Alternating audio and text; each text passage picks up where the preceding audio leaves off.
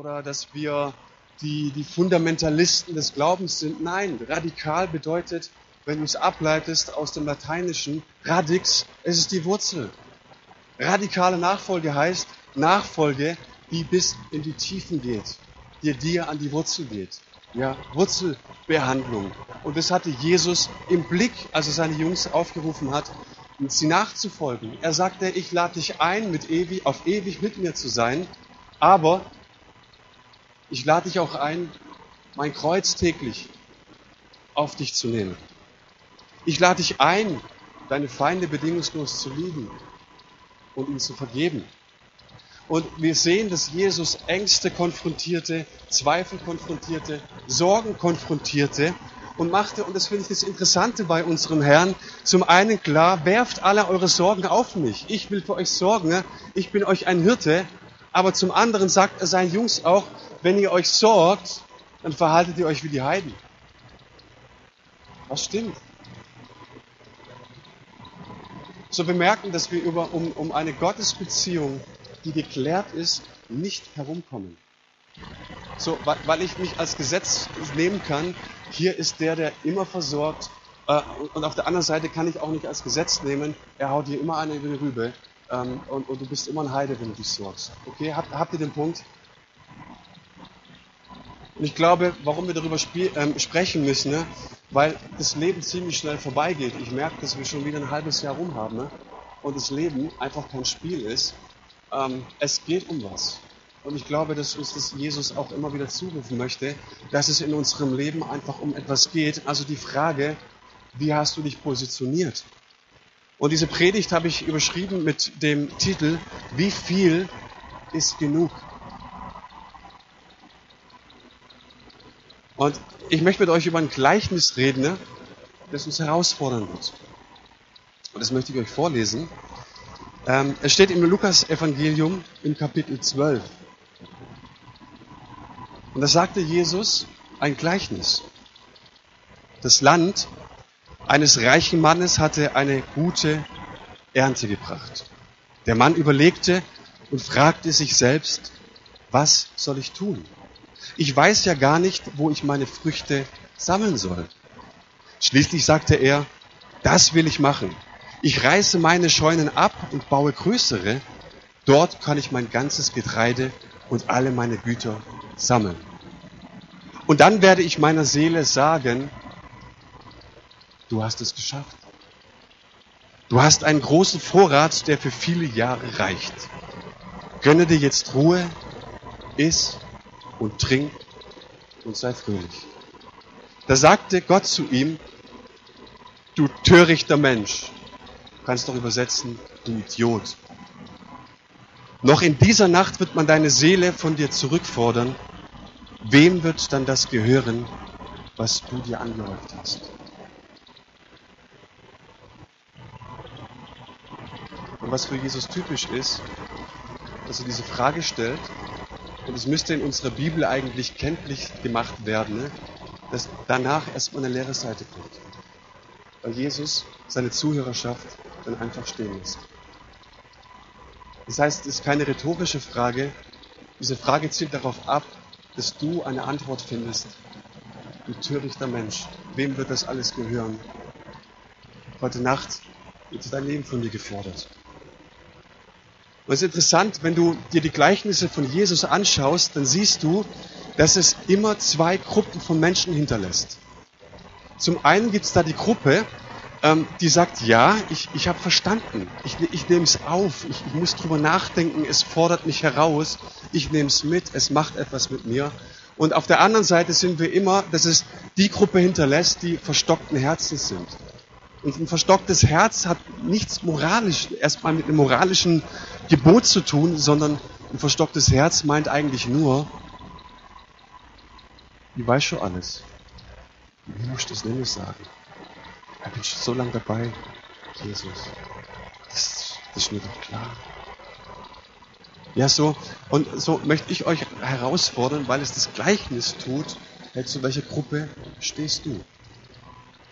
Und jedes Gleichnis beginnt immer mit einem Basissatz. Das ist immer der einleitende Satz. Und dieser Satz ist eine Weichenstellung. Und wenn du dieses Gleichnis verstehen willst, dann musst du dich voll und ganz auf die Lebenswelt der Zuhörerschaft einlassen. Ja? Und dieser Basissatz, der verrät uns ganz, ganz viel über das, ähm, zu wem Jesus gesprochen hat. Und wir finden da drei Informationen in diesem Basissatz. Der erste, es spielt auf dem Land. Es ist also ein räumlicher Aspekt. Und wir wissen, dass die meisten Menschen in der Antike von den Früchten des Feldes gelebt haben. Okay? Der zweite Aspekt ist, es war Erntezeit. Und ähm, zu dieser Zeit, es war, und wenn wir, wenn wir Leute haben aus der Landwirtschaft, die wissen das, es ist eigentlich die spannendste Zeit im Jahr. Es kann Freudenzeit sein, es kann aber auch sehr, sehr eng werden. Es kann eine sehr missliche Lage werden. Und es ist eben spannend, weil du wissen möchtest und herausfinden möchtest, wie ist die Versorgungslage für das kommende Jahr? Schaffen wir es? Können wir ins nächste Jahr investieren? Oder sieht es nicht gut aus und wir müssen den Laden vielleicht dicht machen und müssen wir als Familie in Sklaverei gehen? So sah das damals aus. Es ist wichtig, du hast da nicht für drei bis vier bis fünf Jahre vorgesorgt, sondern es kam immer auf diese eine Erntezeit an. Und wir lesen jetzt in diesem Gleichnis, das kriegt eine ganz spezifische Note, auch im ersten Satz, dass es ein reicher Mann war. Der hat Geld gehabt. Und wir sehen, wenn auch später, wenn er sich dann so überlegt, soll ich meine Scheu nennen, im Plural abreißen, das heißt, er hat nicht nur eine gehabt, der hat mehrere gehabt. Also lässt sich daraus leiten, dass er wahrscheinlich ein Großgrundbesitzer war. Und das ist ein gesellschaftlicher Aspekt. Das ist die Oberschicht. Also das war ein Mann, der hat richtig viel gehabt. Jetzt kriegt er noch mehr. Und jetzt denkt dir, denkt dir mal die Zuhörerschaft, wer das, wer, das, wer das liest. Es gab ganz viele bettelarme Menschen damals. Und Menschen, die Jesus gefolgt sind, die um ihn herum waren, die Massen, die waren sehr, sehr arm.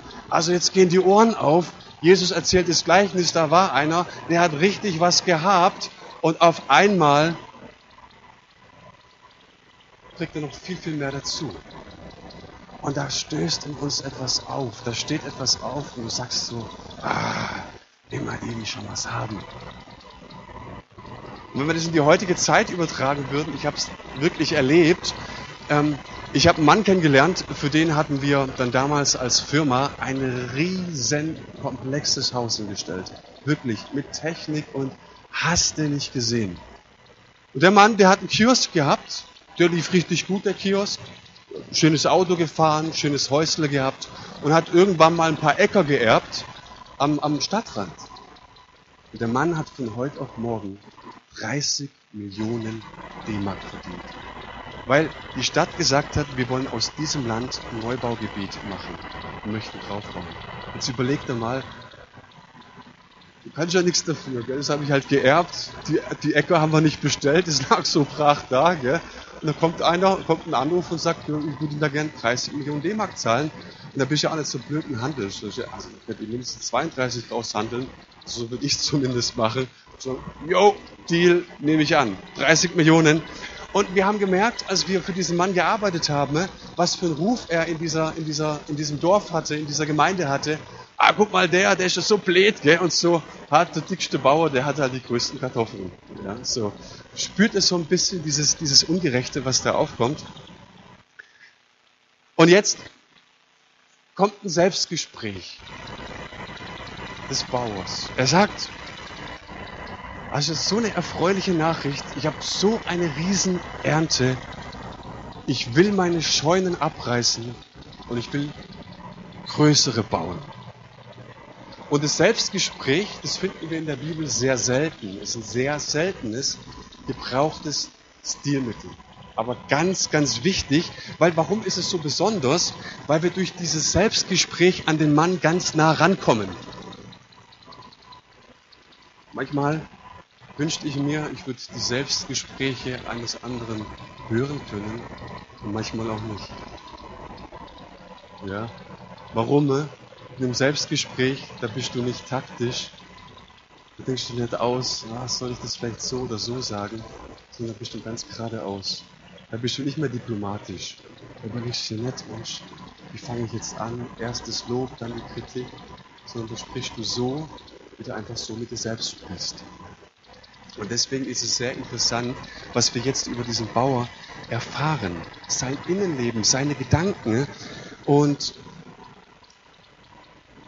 darauf kommt jetzt die Entscheidung. Also er denkt darüber nach und so, Mensch, hm, richtig gute Ernte.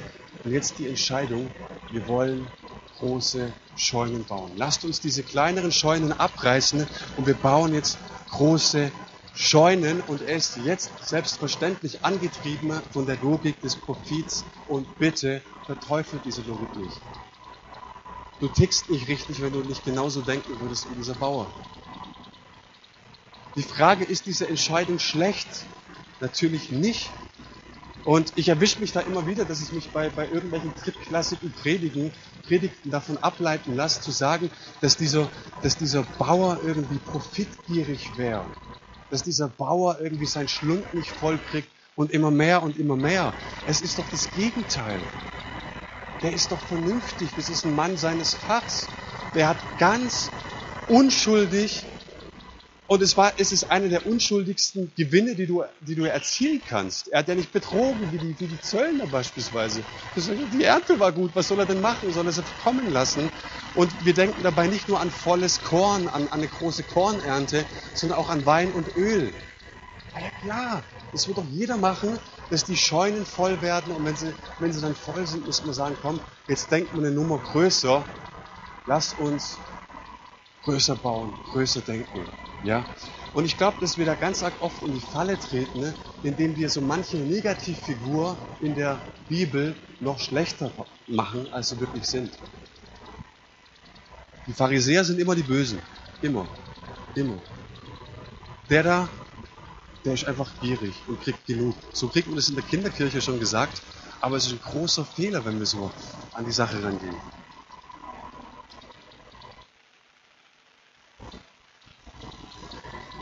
Jetzt ist der Mann ein Mann seines Fachs. Und wir lesen dieses Wort sammeln. Er möchte seine Ernte sammeln. Und wenn du dir das Wort Scheune anschaust, das ist das Wort Apotheke im Griechischen. Also so die Medikamentensammlung sozusagen. Ja? Also in eine Scheune sammelst du deinen Ertrag. Und dieses Wort sammeln, das ist ein wichtiges Wort in diesem Gleichnis, weil wir es auch am Ende in dieser Frage haben, hey, das, was du gesammelt hast, wem wird es gehören? Und dieses Sammeln ist wichtig, auch dass wir uns mal Gedanken machen, hey, ähm, was sammelt denn der Mensch so? Und ich glaube, dass der, dass der Mensch ein Sammler ist. Wir, wir, wir sammeln Lob und Anerkennung. Das brauchen wir. Das ist wichtig, dass man uns ab und zu sagt, dass wir unseren Job gut machen. Pluspunkte bei Vorgesetzten oder wie auch immer. Wir sammeln Urkunden, Belobigungen, Auszeichnungen. Wir sammeln Dateien, wir sammeln Ordner, wir sammeln Briefmarken, wir sammeln Autos, wer kann und so weiter und so weiter. Und ich glaube, dass das Sammeln ein ganz tiefer Grundzug des Menschen ist, was nicht verwerflich ist. Was man aber sagen muss, ist, weil wir Sammler sind, sind wir Sorgende.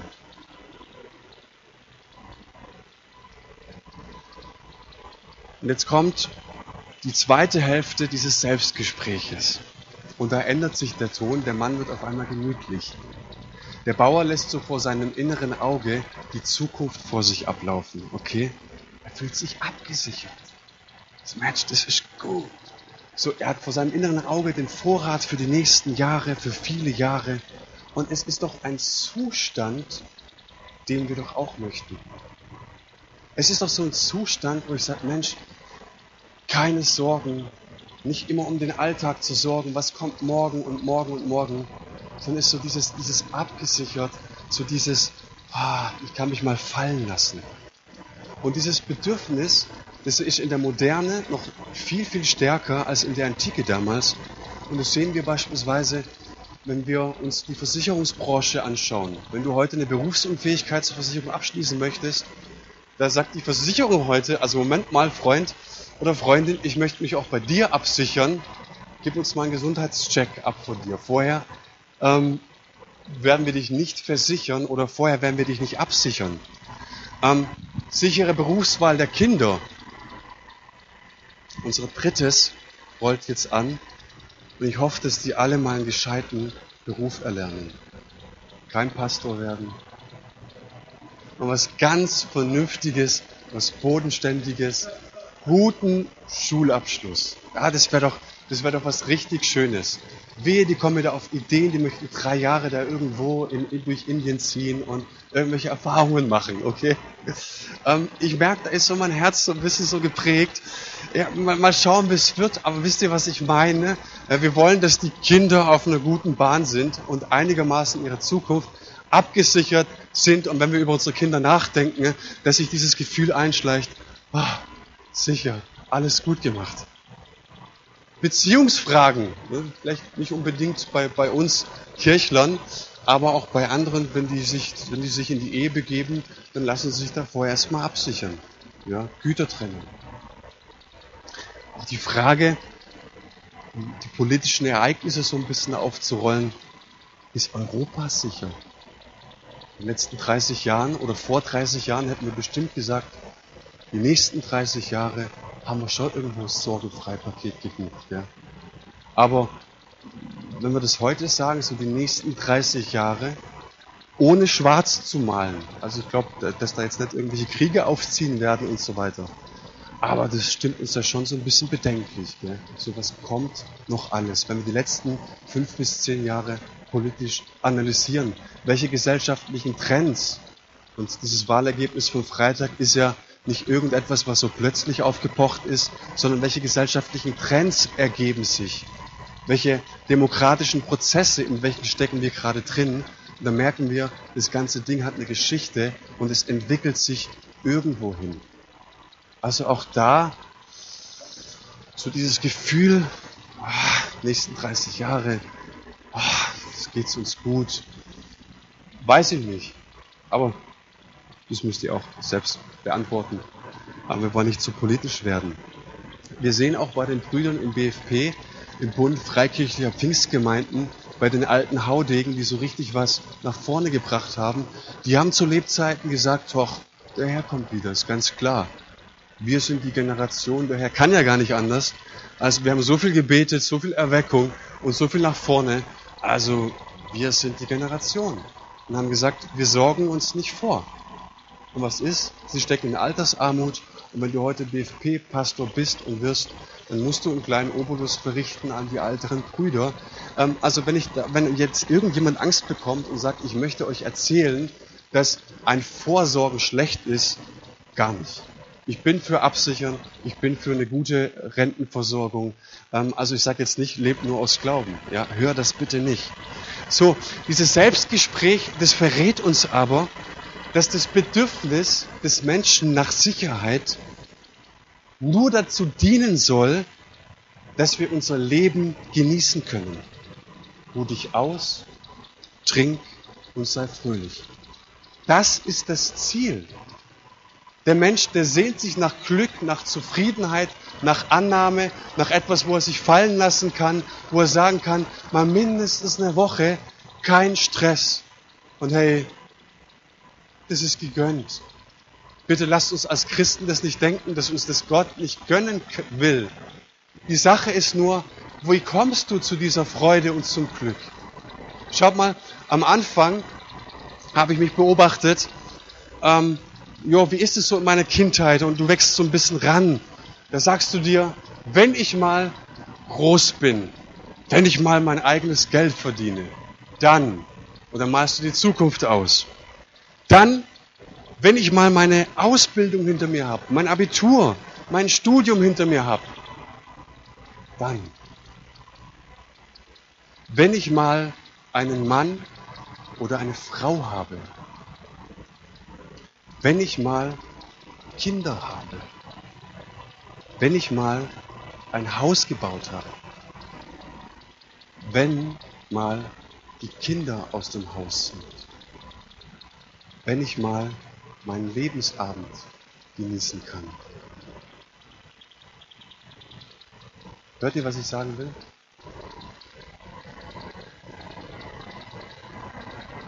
Dieses Selbstgespräch wird jetzt unsanft unterbrochen. Und diese Gedanken sind erstmal nicht verkehrt. Und jetzt meldet sich Gott. Und er stört so richtig und wird unbequem.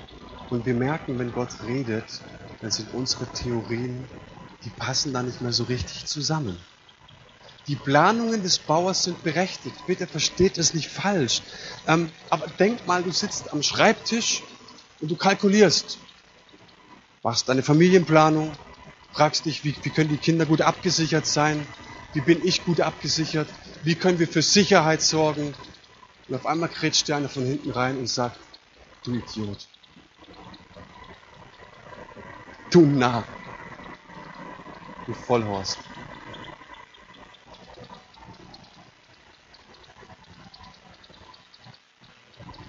Und dann merkst du auf einmal, dass Gott völlig anders denkt als du.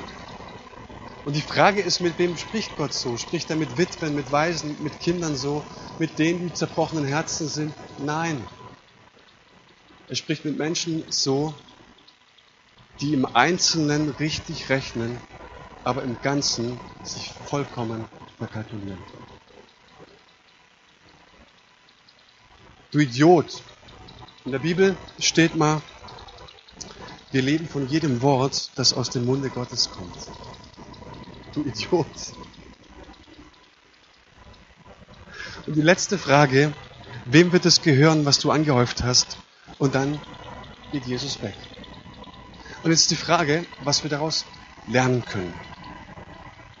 Und jetzt gibt es noch ein bisschen Theorie. Wir sehen, dass dieses Gleichnis weisheitlich geprägt ist. Und in allen Völkern und Kulturen, da gibt es das gewisse Memento Mori. Und es ist, kommt aus dem Lateinischen, äh, und zwar da aus dem Mönchstume. Und es sagt eigentlich nur, bedenke, dass du sterben musst. Und wir stellen fest, dass alle Religionen und alle Kulturen dieses Memento Mori haben. Alle haben es mit einkalkuliert. Bedenke, dass du sterben musst. Und wir haben es vor ein paar Wochen schon mal bedacht, dass viele Menschen heute mit dem Thema Tod nicht sehr gut umgehen können. Warum? weil wir durch unsere Medien tagtäglich, wenn wir möchten, von Hunderten von Todesopfern informiert werden können, aber es löst keinen Prozess in uns aus. Wir hören Katastrophen über Katastrophen, da ist tot, da wieder ein Anschlag, aber es löst nichts in uns aus. Wir sehen, ein 14-Jähriger in der Antike, also zu Jesu Zeiten, ne, eine Todeserfahrung hat mit Sterbebegleitung, mit, mit Menschen verabschieden, ne, wie heute ein 40-Jähriger. In der Antike waren die Geschwister meistens 18 Leute und aufgrund der, der medizinischen Versorgung ähm, starb mindestens ein Drittel der Kinder. Also von 18, das ist so ein Schnitt, haben 12 überlebt.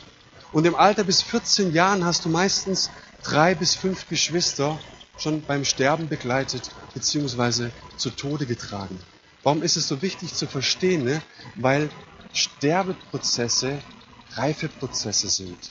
Trauerprozesse lassen den Menschen reifen. Das heißt, die damalige Welt und die Zuhörerschaft, die hat ein ganz anderes Empfinden gehabt, wenn Jesus jetzt sagt, noch in dieser Nacht wird man dein Leben von dir fordern. Und man hat festgestellt, in diesen ganzen Kulturen, die dieses Memento Mori auch haben, ähm, und, und wenn da eine Pest auftritt, zu in, in der Weltgeschichte oder heute in Kriegsgebieten. Wie reagieren Menschen auf dieses Thema? Bedenke, dass du sterben musst, weil der Tod tagtäglich ein Begleiter ist. Man hat festgestellt, es gibt drei Verhaltensweisen. Und die erste Verhaltensweise ist, du bist tapfer, du bist stark und du hältst aus bis zum Schluss. Die zweite Reaktionsweise ist, du verfällst in Melancholie und Depression. Und die dritte Verhaltensweise, die mir sehr sympathisch ist, du lässt die Sau raus. Lass uns trinken und essen, morgen sind wir tot. Und was so schön ist zu, zu sehen, und Leute, deswegen müssen wir ein bisschen nachdenken über das, was in der Bibel steht und was andere denken. Wenn du diese Kulturen mit der jüdischen Kultur vergleichst, dann wird dir klar, dass im jüdischen Denken Lebenszeit geschenkte Zeit ist. Wenn du in andere Kulturen und Religionen schaust, ist diese Lebenszeit immer eine ablaufende Zeit. Es ist immer ein Abfristen. Und was die Bibel und das jüdische Denken für sich beansprucht ist, ich sag dir, es ist geschenkte Zeit und ich will nicht, dass du in Depression verfällst. Ich will auch nicht, dass du stramm dastehst und einfach durchhältst, bis der Tod dich erwischt. Ich will auch nicht, dass du die Sau rauslässt, sondern ich will, dass du klug wirst und hörst, was die Bibel dir sagt. Denk nach über dein Leben. Denk nach, wo du stehst. Denk nach, worauf du deine Aktien gesetzt hast. Und das siehst du, wenn du dir dieses Wort fordern anschaust. Noch heute Nacht wird dein Leben von dir gefordert werden. Das heißt nicht, dass etwas ein autoritäres Fördern ist, sondern es ist ein Fördern oder ein Fordern, ähm, das wie ein Darlehen zurückfordern ist. Wenn ich dir ein Darlehen gebe, dann habe ich das Recht, es irgendwann mal zurückzufordern. Das heißt, dass dieses Leben, wenn es von dir zurückgefordert werden kann, nicht dir gehört. Und ich merke, wenn wir über den unbequemen Jesus sprechen, dann müssen wir auch dieses Thema sprechen, dass dein Leben, wenn du dein Leben irgendwann mal deinem Herrn gegeben hast, dass dein Leben nicht dir selbst gehört. Sondern ich habe irgendwann mal diesen Entschluss gefasst, Jesus, komm du in mein Leben, sei du der Herr meines Lebens, ich übergebe dir mein Leben. Ich übergebe dir alle Bereiche meines Lebens und lege es dir auf den Altar. Und sobald sich Jesus umdreht, stelle ich alles wieder ein. Jesus, der, Sonntag gehört dir. Von 10 bis 12, naja, ich komme nicht immer pünktlich, meistens wird es 5 nach 10. Also bis, bis, ja, dann so 5 nach, Kaffee trinken ist angenehmer, 5 nach 12. Die Zeit gehört dir, Jesus.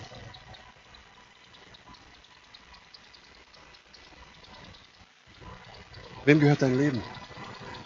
Was uns dieses Gleichnis fragen möchte, ist, wem wird es alles gehören, was du angehäuft hast? Wem gehört dein Besitz? Wem gehört deine Urkunden, deine Pokale, dein Rang, dein Namen? All das, für was du jeden Tag dich so schwer abschuftest. Wem gehört deine Anerkennung? Wem gehört dein Titel? Wem gehört deine berufliche Karriere? Wem? Und die Frage ist, wer bist du noch, wenn du alles verloren hast? Bist du dann noch jemand?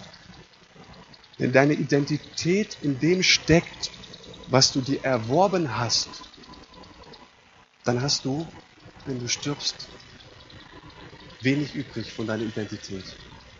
Weil wir wissen, ne, dass der Tod uns von dem entkleidet. Also er zieht uns aus, alles, was wir haben. Und es gibt diesen bekannten Spruch, nackt kommen wir und nackt gehen wir. Die Frage ist, für, den, für, für der wir sind, wenn wir kommen, können wir nicht viel. Aber die Frage ist doch, oder die Herausforderung besteht doch darin, dass wir etwas sehr wohl etwas dafür können, als wer wir gehen. Wer bist du ohne das ganze Angehäufte? Bist du dann noch jemand? Und das ist die Frage, hast du oder bist du? Weil in dem, was du dir angehäuft hast, sitzen deine Götter, deine Illusionen, da sitzen äh, deine Lebenslügen. Und es ist schön, dass der Herr einen Punkt gesetzt hat oder einen Tag gesetzt hat, in dem du von all dem entgleitet wirst, in dem du desillusioniert wirst. Und dann ist die Frage, wer bist du noch? Warum ist der Bauer ein Narr, ein Idiot? Er hat es doch richtig gemacht, er hat doch richtig gehandelt und jeder klar denkende Mensch würde so handeln. Das Problem ist nicht die Handlung an sich, sondern die Lüge in der Handlung. Es ist sein Selbstgespräch. Er will sich vom Wohlstand Lebensfreude geben lassen. Wir wollen uns von dem, wie wir uns absichern, wenn ich mal ein Haus gebaut habe, wenn ich mal Kinder habe, wenn ich meine Familie, wenn ich mal in Rente bin, wenn ich mal drei Autos habe und so weiter, von dem wollen wir uns absichern lassen. Und Gott sagt uns, du nah, Du Idiot. Du verwechselst die Lebensmittel mit dem Leben. Und die Lüge ist, dass er durch den Wohlstand das bekommen wollte, was er nur von Gott bekommen kann. Nur der Schöpfer aller Dinge kann dich ausfüllen.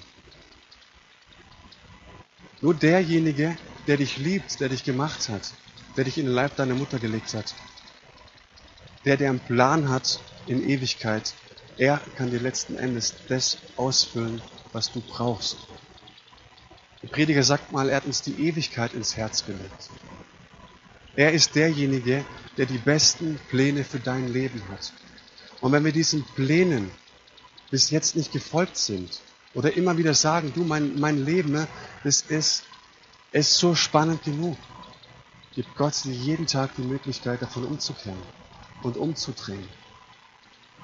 Und dieses Gleichnis, das fordert uns heraus und haut uns eine um die, um die Backen und Jesus geht. Und bitte nimm da nicht den, den, den Kuschel-Jesus, sondern nimm den unbequemen Jesus. Und sagst du, du, der lässt mich auch mal im Regen stehen. Der fragt mich was, wie hast du dich positioniert und wie, wie stehst du zu diesem Thema? Wo stehst du vor allen Dingen?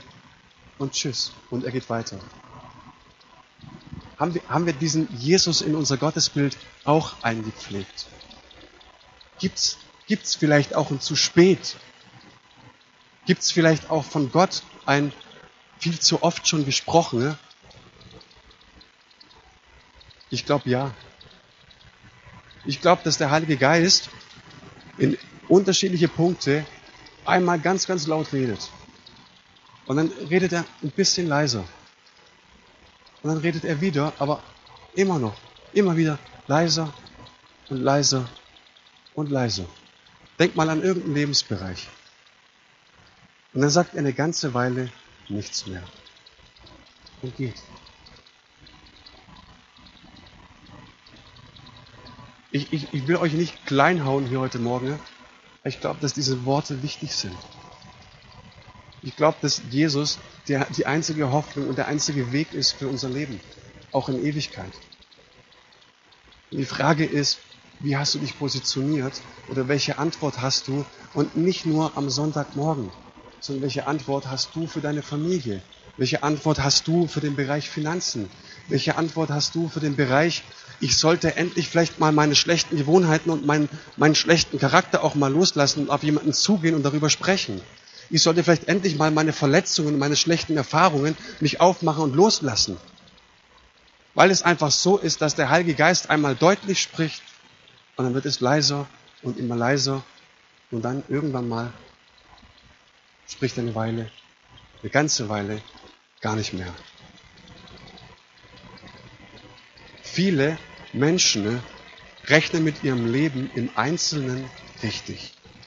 Du kannst ihnen keinen Vorwurf machen. Im Einzelnen ist richtig gerechnet. Aber im Gesamten ne, vollkommen falsch. Das Lobpreisteam nach vorne bitten. Was glaubst du? Wie viel ist genug? Wie viel von dem, was du gerade so tust, was du gerade so planst, äh, von dem, wo du dir Sicherheit versprichst, wann ist genug? Kann, kann dich Gott desillusionieren von so mancher Lebenslüge? Und es ist wichtig, dass es noch in diesem Leben passiert. Zu welcher Gruppe gehörst du? Die, die verstockten Herzen sind? Oder zu denen, die sagen, wow, das ist ein Pfund, das nehme ich mit, da denke ich drüber nach. Jesus, wir danken dir, dass du sehr, sehr klar in unser Leben sprichst. Wir danken dir, Jesus, dass du vor unseren Unzulänglichkeiten, ne, vor unseren Schwächen, vor, vor unseren Lebenslügen nicht zurückschreckst. Du hast keinen Respekt davor, sondern du sprichst schonungslos an. Und Herr, das möchte ich vor allen Dingen für mich selbst beten, Herr, dass du mir immer wieder begegnest, da wo ich mir einen Euro in die Tasche lüge, dass du sagst, Manu, hey, da hast du eine Illusion. Du hast so einen mega Plan für unser Leben. Du, du wünschst dir, dass wir vollkommen in Einheit, in einer Liebesbeziehung mit dir leben, Herr. Es ist dein Ziel, dass du uns auf ewig berufst, dass du uns einen Tisch deckst in Ewigkeit, dass du uns bewirten wirst, Herr. Dass du uns in die Augen schauen möchtest und sagen möchtest, mein geliebter Sohn, meine geliebte Tochter, ich habe mich ein ganzes Leben lang auf dich gefreut. Herr, ich bitte dich, dass du uns hilfst, uns zu positionieren, dass du klar in unser Leben sprichst, Herr. Ich wünsche mir, dass wir eine Gemeinde sind, Herr, die offen ist für dein Reden, die tatsächlich sagt, ja, wir leben wirklich von jedem einzelnen Wort, das aus Gott, Gottes Mund kommt. Davon leben wir. Und wir wollen alle Wortwörter hören. Wir möchten alle Wörter an uns heranlassen. Und ich bete, Jesus, dass du diese Predigt jetzt weiter verfolgst in jedem einzelnen Herzen. Ich bitte dich, dass wir davor nicht wegrennen, sondern den Mut haben, uns zu stellen in Themen, wo du schon längst anklopfst, Herr. Ich möchte dich bitten, wo du schon seit langer, langer Zeit nicht mehr geredet hast, dass du neu anfängst zu reden und dass wir uns dann aufmachen. Ich bete für die verzagten Herzen. Ich bete für die enttäuschten Herzen, Herr Jesus, dass sie sich aufmachen und wir sehen, dass du kein rückwärtsgewandter Gott bist, sondern der in Zukunft denkt. Gott, ich bete, dass du neu redest, Herr bei jedem Einzelnen. Ich glaube, es geht nicht um Kirchgänger, ich glaube, es geht um Berufungen. Wir glauben nicht, dass wir ein Pflichtprogramm abspulen müssen, sondern wir glauben, Herr, dass du dir wünschst, dass wir in allererster Linie eine Gemeinde sind, die dich von ganzem Herzen lieben. Ich bete, die, die müde geworden sind, die aufgehört haben, ihr Vertrauen auf dich zu setzen, die aufgehört haben, dich, dich, dich, dich zu ehren, dich zu schätzen für das, dass du der Lebensgeber bist, Herr, dass du da an dieser Stelle auch neu in die Herzen sprichst, Herr. Herr, du bist derjenige, der bist die Quelle des Lebens. Du bist der Geber des Lebens. Herr, wir möchten darauf achten, wo unsere Sicherheiten sind. Und sagen, du bist das Fundament und die größte Absicherung in unserem Leben. In Jesu Namen. Amen.